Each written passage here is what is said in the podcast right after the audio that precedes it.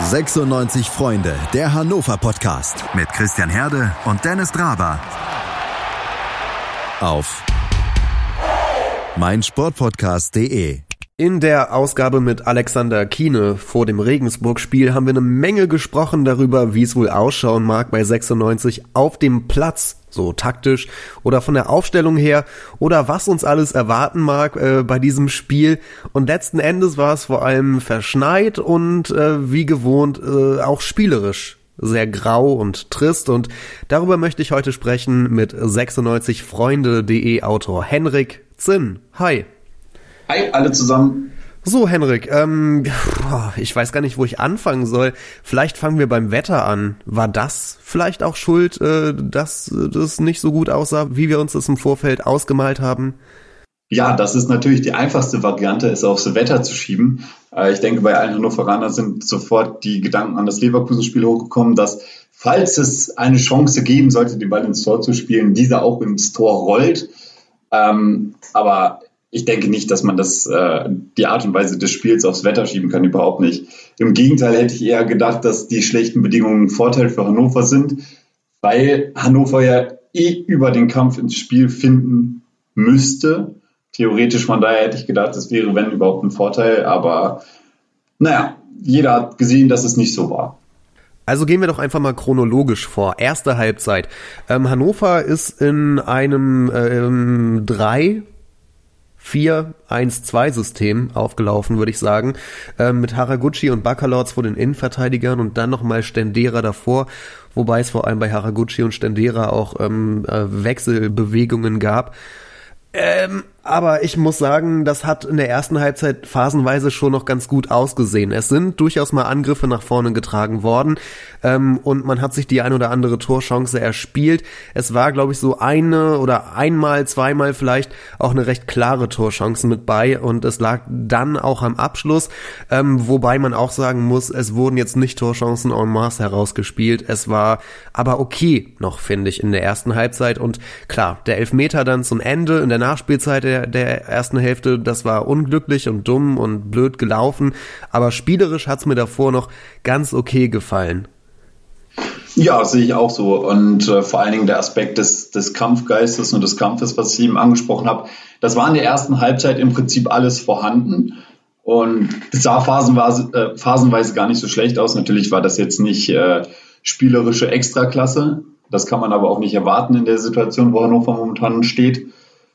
Ähm, ja, gut, die, ich sag mal so, die, die Aufstellung hat mich schon überrascht. Also ich habe fest damit gerechnet, dass Hannover mit einer Viererkette spielt. Äh, vor allen Dingen die Personalie Horn hat mir nicht so ganz gefallen. Ähm, in, der, in der Abwehr war man dann schon auf Anton angewiesen. Klar, okay, die Elfmetersituation sei mal dahingestellt, aber vorher hat er eigentlich ein gutes Spiel gemacht und äh, war auch mit dafür verantwortlich, dass es lange Zeit 0-0 stand wie du es gerade erwähnt hast, Hannover hat sechs Torschüsse abgegeben. Die Führung wäre locker drin gewesen. Einmal hätte sie sogar drin sein müssen, meiner Meinung nach. Ähm, ja, aber wie gesagt, der Kampfaspekt hat mir eigentlich ziemlich gut gefallen. Das Schlimme war einfach die zweite Halbzeit, weil es ist genau das eingetreten, was es in der Hinrunde auch gab. Und zwar, wenn Hannover einen Rückschlag bekommt, knickt die Mannschaft komplett ein. Und das ist einfach eine Frage der Mentalität.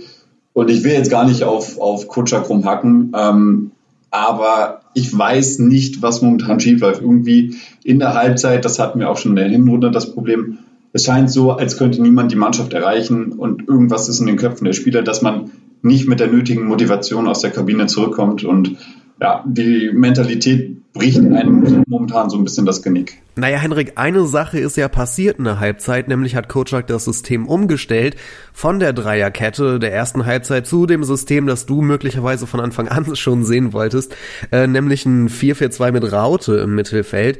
Ähm, und danach lief halt gar nichts mehr zusammen und ich hatte den Eindruck, dass dann ganz am Ende in der Schlussphase eventuell nochmal umgestellt wurde auf so eine Art Dreierkette mit Julian Korb dann äh, auf der Halbverteidigerposition und dass man aus dieser Formation versucht hat, Angriffe nochmal äh, äh, zu starten. Und da hat es ein bisschen, bisschen besser wieder geklappt. Und ich habe halt echt das Gefühl, dass sich Korkut mit der Systemumstellung äh, ins eigene Fleisch geschnitten haben könnte. Kotschak. Was habe ich gesagt? Korkut? Korkut. Ah, ist mir nicht zum ersten Mal passiert dieser Tage, glaube ich. Ähm, Okay. Könnte ich rausschneiden, aber ich sag einfach Entschuldigung, ich meine natürlich Kotschak. Ich habe auch an sein Gesicht gedacht dabei. Ich verspreche. Ja. Ja, siehst du das Ähm. genauso mit der Systemumstellung oder? Ja, also ich sehe es ein bisschen so, du hast es erwähnt, die Viererkette, ich habe es mir von Anfang an gewünscht, das ist richtig. Ähm, ich glaube aber, das Problem ist, dass Hannover einfach, beziehungsweise die Spieler von Hannover nicht mit taktischen Vorgaben so umgehen können, wie es sich der Trainer, jetzt nicht nur Kotschak, sondern Trainer generell, wie die es sich erhoffen. Also irgendwie scheinen Systemumstellungen nicht zu funktionieren und danach kommt es immer wieder zu Stockfehlern, die Absprache stimmt nicht. Und das sind alles solche Aspekte, die, die bringen natürlich einen großen Bruch in das Spiel, keine Frage. Ähm, ich muss sagen, Korb hat mir jetzt auch nicht so gut gefallen. Äh, ich habe mir eigentlich erhofft, dass über die Außenverteidigerposition vor allen Dingen mal Tempo nach vorne gemacht wird oder Befreiungsschläge nach vorne gespielt werden, die eventuell mal abgefangen werden könnten. Ja, das ist alles nicht eingetreten und ja, im Endeffekt äh, kommen halt dann keine Punkte dabei raus. Um auf äh, eine Bemerkung von dir von eben zurückzukommen, äh, du hast dich gefragt, okay, warum Dreierkette? Ich habe vielleicht die Antwort darauf. Äh, in den Vorbereitungsspielen, die ich geschaut habe äh, und die öffentlich waren, da hat ähm, meines Erachtens die Dreierkette und die Formation jetzt vom Regensburg-Spiel aus der ersten Hälfte immer besser funktioniert als das 4-4-2 mit Raute, das Kotschak auch hat spielen lassen. Ähm, das scheint so seine beiden favorisierten Systeme zu sein. Ja, es sind nur Grundordnungen. Ähm, aber ah, ich meine, das ist ja immer im Zusammenhang damit, ähm, wo die Spieler stehen auf dem Spielfeld und in welcher Anordnung, das bestimmt ja die Passwege und wo man lang spielen kann, wie die, wie die Bewegungsabläufe sind. Und ich bin halt der Meinung, er hätte es beim System der ersten Halbzeit belassen sollen und vielleicht schauen sollen, dass sie sich noch in diesem System ein bisschen besser einspielen. Ähm, und ich habe ja, die Umstellung war für mich ein Fehler und es war ein signifikanter Fehler und spielentscheidender Fehler auch. Aber wir können ja durchaus mal auf ein paar Einzelpersonen äh, eingehen. Ich denke im positiven Sinne erstmal Linton Miner, vor allem wie alle in der ersten Halbzeit noch besser, aber Linton Miner war herausragend teilweise in der ersten Halbzeit und einer der wenigen, die auch in der zweiten Hälfte noch Impulse gesetzt haben ähm, auf der ungewohnten Rechtsaußenverteidigerposition. Äh, Ja, auf jeden Fall, da kann ich dir nur zustimmen. Also ich habe es ja schon in der Hinrunde ein paar Mal thematisiert, als er verletzt war. Man hat richtig gesehen, dass Hannover auf Meiner angewiesen ist. Auch wenn es erst ein junger Spieler ist, das ist ein Spieler, der geht, der geht eben vorne weg und man merkt, dass er Bock hat, äh, die Mentalität stimmt. Und das sind halt Eigenschaften, die im gesamten Kader, also für alle gesprochen, ein bisschen fehlt, beziehungsweise ein bisschen fehlen. Ähm, ja, und ich denke, er hat, wie gesagt, die richtige Mentalität, bringt natürlich äh, eine enorme Schnelligkeit und Dribbelstärke mit. Auch sein Zweikampfverhalten, habe ich das Gefühl, wird immer besser. Das war zu Anfang ein bisschen ungestüm. Ähm, aber abgesehen davon, wie die Saison weitergeht, wird es halt irgendwann auch sehr schwer für Hannover, einen solchen Spieler zu halten, weil er halt eben heraussticht. Es ist einfach so. Das stimmt. Deswegen, ähm, ich denke mal, in der Rückrunde, je nachdem, wie es weiter verläuft, das wird stark von seiner Personalie abhängen. Und ich denke, das ist ein ganz, ganz wichtiger Faktor, den Hannover 96 da momentan in den eigenen Reihen hat.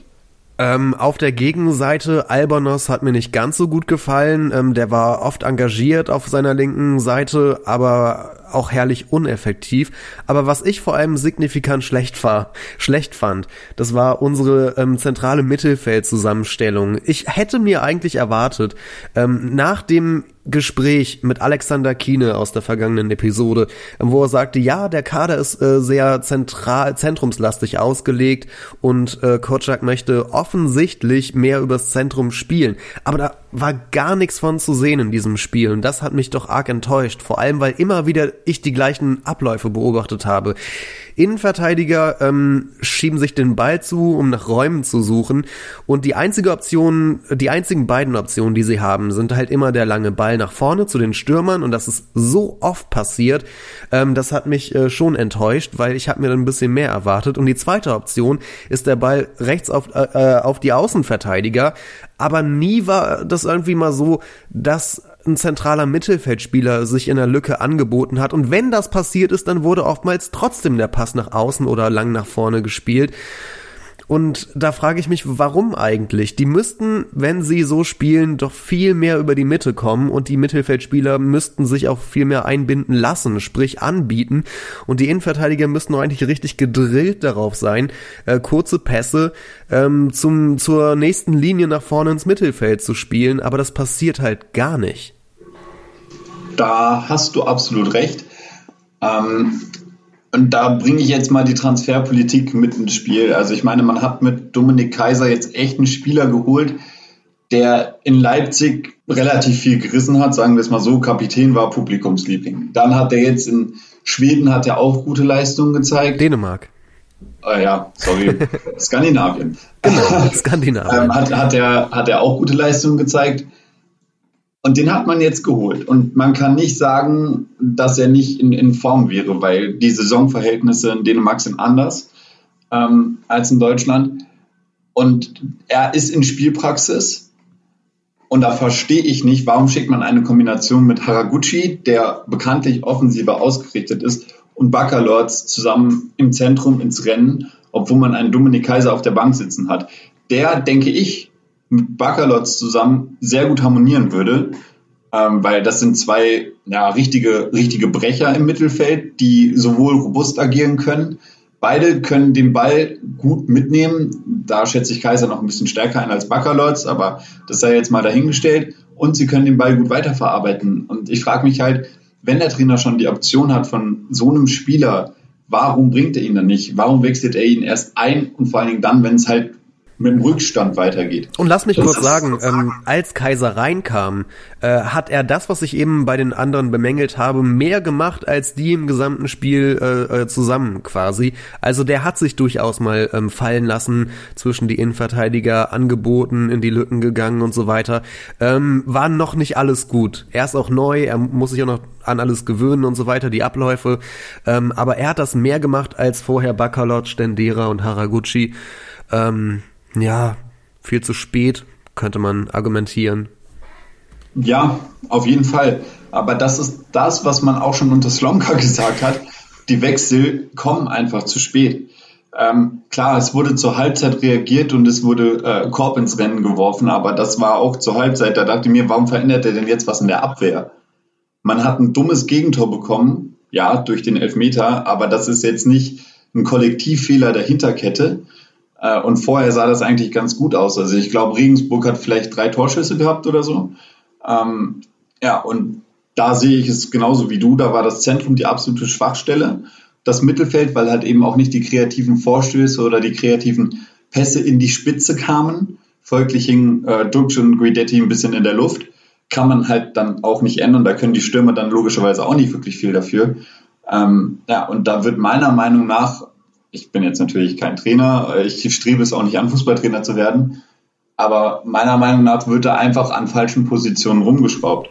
Ja, und äh, Hanson wurde abgegeben und ich weiß nicht, ob sich das am Ende noch als Fehler entpuppen wird. Äh, der hatte in seinem ersten äh, Spiel in der Ehre-Devise ja auch direkt mal ein Tor gemacht. Also ich weiß nicht, ob wir den noch vermissen werden, weil ähm, auf, auf so ein richtiges flügellastiges System können wir jetzt eigentlich nicht mehr so richtig umstellen. Nee, also um mal kurz zu Hanson zu kommen. Ähm, klar, der kam von Walwijk, äh, wurde da groß, als er von Rotterdam dahin ausgeliehen wurde, kam dann zu Hannover, wollte hier den nächsten Step machen in der zweiten Bundesliga. Ich denke, die zweite Liga bietet sich dafür gut an. Ja, was soll der Junge machen? Er hatte ein Spiel, wo er zeigen konnte, was er kann. Das war gegen Dresden. Da hat er auch gezeigt, was er kann und hat gezeigt, dass er Hannover weiterhelfen kann. Und dann wird er direkt wieder abgegeben. Äh, Verstehe ich nicht weil ich denke, gerade das Zusammenspiel von Hanson auf der linken Seite und auf der rechten Seite äh, Linton Miner das kann super funktionieren. Das konnten wir jetzt in der Hinrunde nicht so gut beobachten, weil meiner halt eben lange gefehlt hat. Ähm, ja, mit Guidetti hat man jetzt einen Stürmer dazu gewonnen, der im Zentrum sehr präsent ist und gut mit Weidern funktionieren könnte. Äh, wenn man das mal taktisch äh, spinnen würde und die vier in die Offensive stellen würde, das könnte sehr gut funktionieren, meiner Meinung nach. Und ich verstehe nicht, warum man es nicht ausprobiert. Also ich glaube nicht, selbst wenn Hannover finanziell momentan nicht so gut aufgestellt ist, dass man sich ein halbes Jahr Emil Hansson nicht leisten könnte. Ähm, ja, ich hätte es ausprobiert. Ich glaube, äh, man hätte nicht viel falsch machen können. Im Gegenteil, der Gewinn wäre sehr groß gewesen. Aber ja, das ist nun mal die Transferpolitik von Hannover 96 derzeit. Und da kann man natürlich dann nicht sehr viel dran ändern, wenn die Befehle von oben kommen, dass das jetzt halt eben gemacht werden soll. Ist aber auch nicht richtig verwunderlich, denn Kurczak äh, hat nun einen Vertrag bis zum Sommer und für ihn zählt darum nur kurzfristiger Erfolg. Ähm, äh, es kann für ihn also keine Priorität sein, junge Spieler unbedingt zu entwickeln, wenn sie noch nicht ganz so weit sind. Äh, darum wundert mich das gar nicht, dass Hanson jetzt erstmal ausgeliehen wurde und Kurczak auf Ältere auch setzt. Ähm, Henrik, ein Wort vielleicht noch zu John Guidetti, dem neuen Stürmer. Wie hat der dir gefallen? Das ist äh, eine schwere Frage, wie ich gerade schon gesagt habe. Ich finde, die Stürmer haben oft äh, in der Luft gehangen, was man überhaupt nicht als Vorwurf werten kann. Ähm, ich finde, er hat gezeigt, dass er, dass er will. Er hat gezeigt, dass er die spielerische Qualität hat, auch wenn er jetzt vor, vor seinem Transfer zu Hannover oft auf der Bank saß. Ich glaube, er braucht einfach noch ein bisschen Zeit. Und für mich ist Dux auch nicht sein optimaler Partner. Also ich wünsche mir an der Seite von Weidand, gut, äh, Weidand konnte jetzt halt eben nicht spielen. Ich hoffe mal, dass er schnell wieder zurückkehrt, weil das, glaube ich, die effektivere Doppelspitze ist, weil Weidand und Guidetti vom Spielertyp her und vom generellen Typ besser zueinander passen. Das sind zwei große Spieler, die robust auftreten, gerne mal den Abschluss suchen. Und bei Dux hatte ich in letzter Zeit so ein bisschen das Gefühl, der will sehr oft ins Eins gegen Eins und das passt irgendwie nicht zu Hannover 96 im Sturm. Äh, naja, auf jeden Fall Guidetti hat den Zug zum Tor, das hat man gesehen, war jetzt nicht von Erfolg gekrönt. Gut, er hatte jetzt auch nicht die hundertprozentigen Chancen. Äh, das ist aber meiner Meinung nach nicht ihm vorzuwerfen. Äh, wenn man jetzt Weidand heranzieht, der arbeitet mehr mit nach hinten. Äh, das hat sich aber auch erst in der Hinrunde so ergeben, weil er zwischenzeitlich von seinen Positionen mal umgestellt wurde. Also das würde ich mir wünschen, dass Guidetti das auch noch macht. Also dieses Fallen lassen und eventuell mal in der gegnerischen Hälfte dann mehr ins Tackling gehen, mehr Zweikämpfe suchen. Aber ich denke, mit der Zeit wird das noch kommen. Also ich glaube, das kann ein sehr, sehr guter Transfer werden. Mit 96freunde.de Autor Henrik Zinn habe ich über das Regensburg-Spiel gesprochen. Gleich gibt es noch so ein, zwei News zu bequatschen und dann soll es einen kleinen Ausblick auf das Spiel am Sonnabend geben gegen den SVW in Wiesbaden. Das alles gleich. Schatz, ich bin neu verliebt. Was? Da drüben. Das ist er. Aber das ist ein Auto. Ja, eben. Mit ihm habe ich alles richtig gemacht. Wunschauto einfach kaufen, verkaufen oder leasen. Bei Autoscout24. Alles richtig gemacht. Mein Sportpodcast.de ist Sport für die Ohren. Like uns auf Facebook. Willkommen bei mein Sportpodcast.de. Wir sind Podcast. Wir bieten euch die größte Auswahl an Sportpodcasts, die der deutschsprachige Raum so zu bieten hat. Über 20 Sportarten, mehr als 45 Podcast-Serien, über 9000 veröffentlichte Podcasts und über 5 Millionen Podcast-Downloads allein im Jahr 2018. Wir sind Podcast. Wir sind mein Sportpodcast.de. Zurück bei 96 Freunde der Hannover Podcast. Henrik Zinn, äh, die Frage an dich. Hat dich das überrascht, dass 96 heute den Vertrag mit Dennis Aogo aufgelöst hat? Nein, äh, überhaupt nicht. Äh, und zwar hieß es ja auf Vereinsseite, dass äh, es im beidseitigen Vernehmen ist. Und das kann ich mir auch sehr, sehr gut vorstellen. Ähm, ich selber habe mir von Dennis Aogo sehr, sehr viel erhofft weil ich die Gelegenheit hatte, ihn kurz bei dem Transfer auch persönlich kennenzulernen und kurz mit äh, ihm quatschen konnte. Aber ja, im Endeffekt ist sportlich natürlich nicht so viel rumgekommen. Also er stand in vier Partien nur auf dem Platz. Äh, irgendwie zwei, knapp 260 Minuten hat er gespielt, in denen er nur eine Zweikampfquote von knapp über 50 Prozent hatte. äh, insgesamt nur acht Bälle erobern konnte in allen vier Spielen. Das ist jetzt natürlich kein guter Wert für einen defensiven Mittelfeldspieler. Ähm, in seinen besten Zeiten hat er auf jeden Fall gezeigt, welche Qualität er hat und äh, dass er einer Mannschaft helfen kann, dass er ein Kämpfertyp ist. Aber das hat bei Hannover einfach nicht so gefruchtet. Und ähm, ja, das hat man zum einen auf dem Trainingsplatz gesehen, zum anderen, wie gesagt, beim Spiel. Hinzu kam natürlich noch, dass er dann häufiger Probleme mit der Achillessehne hatte, viel ausgefallen ist. Und ja, er war nicht umsonst vorher vertragslos, ähm, musste sich alleine vorbereiten und hat halt eben nicht die Qualitäten, um nach einer Verletzung so stark zurückzukommen. Ja, das liegt natürlich jetzt zum einen daran, dass er jetzt auch schon 33 ist. Ähm, zum anderen hatte er vorher vielleicht nicht die Unterstützung äh, von beispielsweise ausgebildeten Physiotherapeuten oder was weiß ich. Auf jeden Fall fehlt ihm da ein Step. Und äh, ja, von daher für Aogo geht es jetzt darum, dass er seine Karriere aufrechterhalten will, weil er will eigentlich nicht den Schuh an den Nagel hängen. Und für Hannover, gut, was will man einen Spieler behalten, der erstens nur einen Vertrag bis Ende der Saison hat und zweitens nur mittrainiert, aber nichts reißt und im Zweifelsfall verletzt ist. Ich glaube, das macht an beiden Seiten keinen Spaß. Und von daher aus sportlichen Gründen ist das absolut nachvollziehbar. Die Abfindung soll im unteren sechsstelligen Bereich liegen, wurde berichtet. Äh, ja, ich würde noch mal eine Kontraposition vielleicht äh, dir geben. Ich könnte nämlich argumentieren, äh, das halbe Jahr hätte man den auch jetzt noch da lassen können und wer weiß, ob er nicht noch ähm, ja nützlich für für 96 hätte gewesen sein können, ähm, hätte sein können, weil theoretisch hat er ja ein paar Qualitäten und wenn er jetzt noch, sagen wir, so einen Monat gebraucht hätte, um wieder in Form zu kommen, dann hätte er durchaus noch, noch nützlich werden können, finde, finde ich. Auf jeden Fall, das, da muss ich dir recht geben.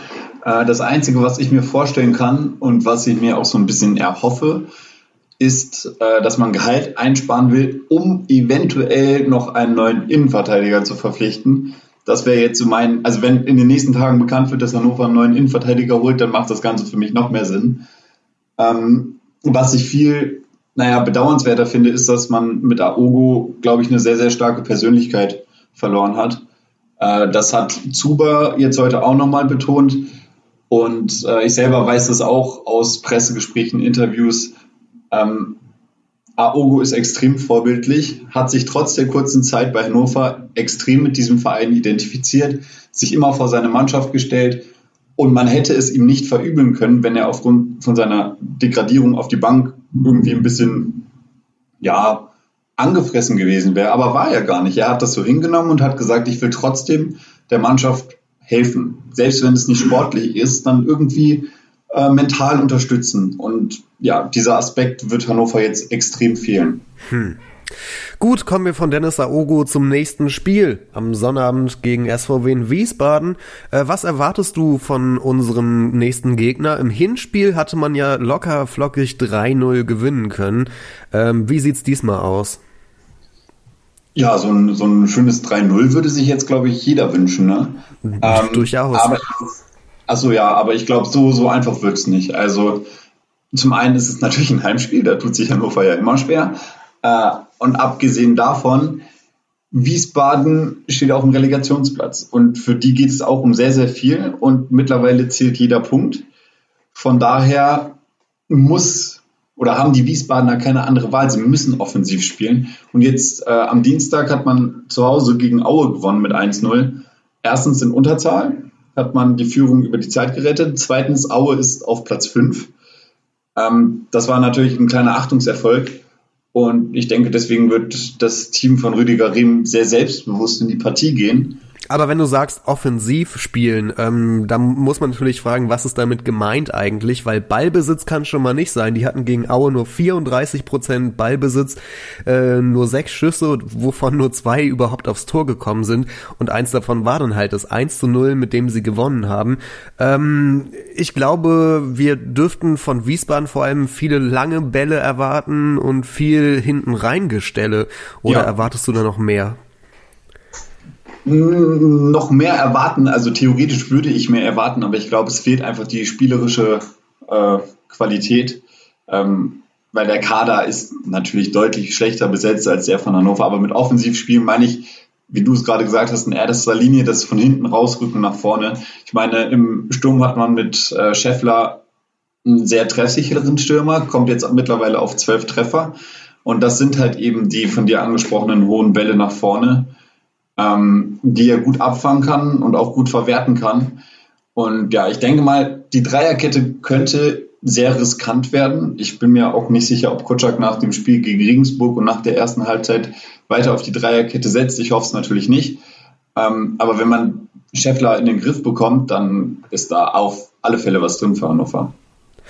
Ja, ich würde sagen, ähm, der erste Star, der Scheffler, den hast du angesprochen, der zweite steht möglicherweise im Tor der Spieler im gesamten Kader mit dem höchsten Marktwert, ist Heinz Lindner, der Torwart, den sie im Oktober noch ähm, verpflichtet hatten, nachdem er ein paar Monate vereinslos war. Also ja. gut, gut zielen, liebe 96 Stürmer, würde ich damit sagen. Genau, ja, also äh, es ist der beste Spieler offiziell, aber ich meine, so extrem sicher ist er jetzt auch nicht. Also Wiesbaden hat auch schon 35 Gegentore kassiert in 19 Spielen. Das ist jetzt auch nicht die astreine Bilanz. Und wie gesagt, im Hinspiel konnte man auch drei, äh, drei Tore erzielen aus Hannover Sicht. Also ich weiß nicht, warum das im Heimspiel jetzt am Samstag nicht auch funktionieren sollte. Ich glaube, der Schlüssel zum Erfolg für Hannover 96 wird werden, äh, inwiefern die Mannschaft in der Lage ist, ähm, an Angriffe strukturiert nach vorne zu tragen. Und vielleicht muss man auch mal ein bisschen was mit Ballbesitz anfangen können. Das ist nicht unbedingt die Stärke vom Team von Kenan Kotschak, aber ähm, ich glaube, das könnte der Schlüssel zum Erfolg werden, dass man in der Lage ist, konstruktiv was mit dem Ball anzufangen. Und ähm, darum, ich weiß gar nicht, also ob, ob das jetzt ich denke an die eine Szene. Ähm, der der Kito bei Twitter hatte heute noch mal ähm, was gepostet ähm, wie 96 gegen Regensburg einen Konter ausspielen wollte. Du hast möglicherweise die gleiche Szene auch noch im Kopf, ähm, wo dann alle Spieler nach vorne ausgeschwärmt sind und eigentlich Überzahl war, aber die einfach alle nicht in der Lage waren, den Ball so nach vorne zu tragen, dass er am Gegenspieler vorbeigeht und der wurde dann einfach verstolpert. Eine klasse Kontergelegenheit. Ähm, musst du vielleicht mal gucken, ob du das schnell findest bei dem Twitter-Account vom Keto. Dario? Ähm, Warte kurz. Das war so eine signifikant schlechte Szene aus dem Regensburg-Spiel, die ich gerade noch in Erinnerung habe. Darum, äh, wenn ich sage, konstruktiv nach vorne spielen, ähm, so schon mal nicht. Und da muss es eine, eine große Leistungssteigerung geben, wenn das ein Erfolg werden soll gegen Wiesbaden, weil über Konter können die gefährlich werden und ähm, gegen Konter sind wir durchaus manchmal anfällig. Hast du gefunden? Wie heißt der? Ed, ähm, äh, Ed Kito Dario, wir haben schon, der hatte meine Sprachnachricht auch uns geschickt, ähm, bei einer der größeren Ausgaben zuletzt. Kito, K-I-T-T-O und dann Dario okay. noch dahinter schreiben. Ja. Klick mal an und guck dir das, klick, klick mal an und guck dir das Video an.